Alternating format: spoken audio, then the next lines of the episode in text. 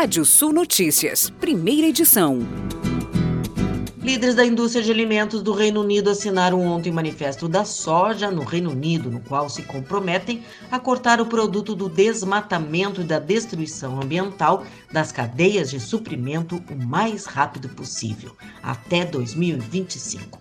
Os signatários incluem 27 marcas varejistas, empresas de serviços de alimentação e produtores de gado que operam no país representando quase 2 milhões de toneladas de compras de soja cada ano e mais da metade, quase 60%, do consumo total da região. A inflação oficial do país, medida pelo IPCA, deverá fechar este ano em 9,36%, segundo o Boletim Focus do Banco Central, ante os 9,17% da semana passada.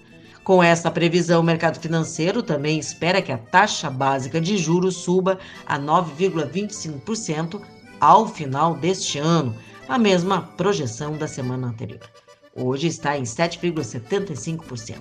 Já a expectativa para crescimento econômico, por outro lado, caiu de 4,94% para 4,93%.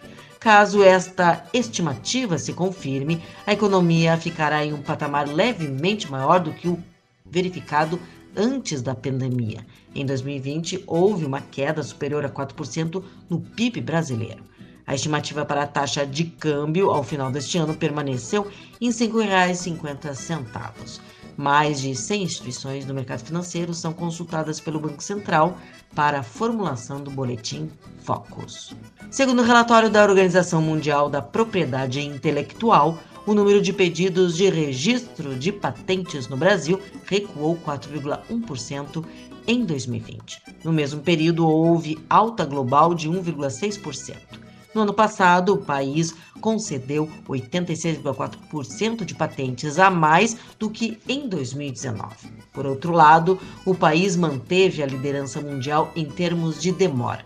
Para obter o registro, a espera é de 62,3 meses em média, superando países como Índia, com 42 meses, e Reino Unido, com 37 meses, por exemplo. As montadoras de veículos produziram mais de 177 mil automóveis no país em outubro, 24,8% a menos do que o mesmo período do ano passado e a pior marca para o mês nos últimos cinco anos, segundo dados da Anfávia. O indicador sinaliza um ritmo fraco de produção influenciado principalmente pela falta de componentes e matérias-primas para a produção no mundo, em especial de semicondutores e pneus. A desvalorização do real ante ao dólar também tem afetado o setor, que importa mais componentes do que exporta veículos. No acumulado desse ano até outubro, foram produzidos no país 1.830 mil veículos. 16,7% acima do registrado no mesmo período de 2020. É um patamar muito inferior ao da indústria automotiva pré-pandemia. Em 2019, por exemplo, foram fabricados de janeiro a outubro mais de 2 milhões 550 mil carros. Levantamento da Associação Brasileira de Proteína Animal mostra que as exportações brasileiras de carne de frango, considerando todos os produtos entre in natura e processados, totalizaram mais de 397 mil toneladas em outubro, número que supera em 24,2% o desempenho registrado no mesmo período do ano passado, quando foram embarcadas 319 mil toneladas.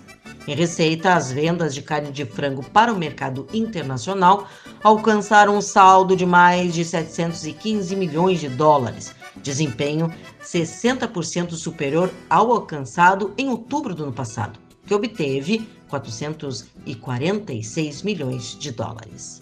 E agora, giro de notícias no mercado em um minuto. Fundo de ações em outubro teve pior captação mensal desde janeiro, enquanto depósito em ETF somaram mais de 3,5 bilhão de reais, segundo a Ambima. Get Ninja tem prejuízos no terceiro trimestre desse ano. Despesas operacionais impactaram no resultado. Porto Seguro e Cosan firmam um joint venture em assinatura de veículos. Lojas Quero Quero tem lucro líquido de 15,6 milhões de reais, queda de quase 50% na base anual. E as lojas Marisas reverte prejuízo e apresenta lucro de 44 milhões de reais no terceiro trimestre. E vamos aos destaques do portal radiosul.net. Mapa publica requisitos e procedimentos para inscrição no Cadastro Nacional da Agricultura Familiar. A BCCC abre formulário de cadastro para interessados em participar da nova seleção de jurados Lista 2. Você pode ler mais notícias no portal radiosul.net. Pode ver esse boletim no seu agregador favorito do podcast. Eu, Kátia Desessar, volto na segunda edição do Rádio Sul Notícias, às 18 horas.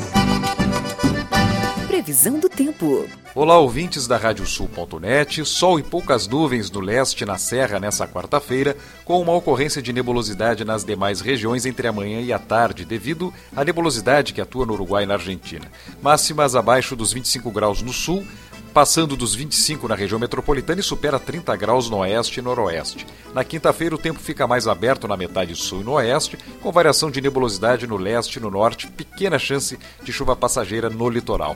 Temperaturas nessa quinta-feira entre 10 e 27 graus em Santana do Livramento, entre 18 e 23 em Rio Grande, temperaturas entre 17 e 33 graus em Santa Rosa, faz entre 13 e 26 em Santa Maria, na região central, mínima de 10, máxima de 25 em Caxias do Sul e temperaturas variando entre 16 e 25 graus em Porto Alegre.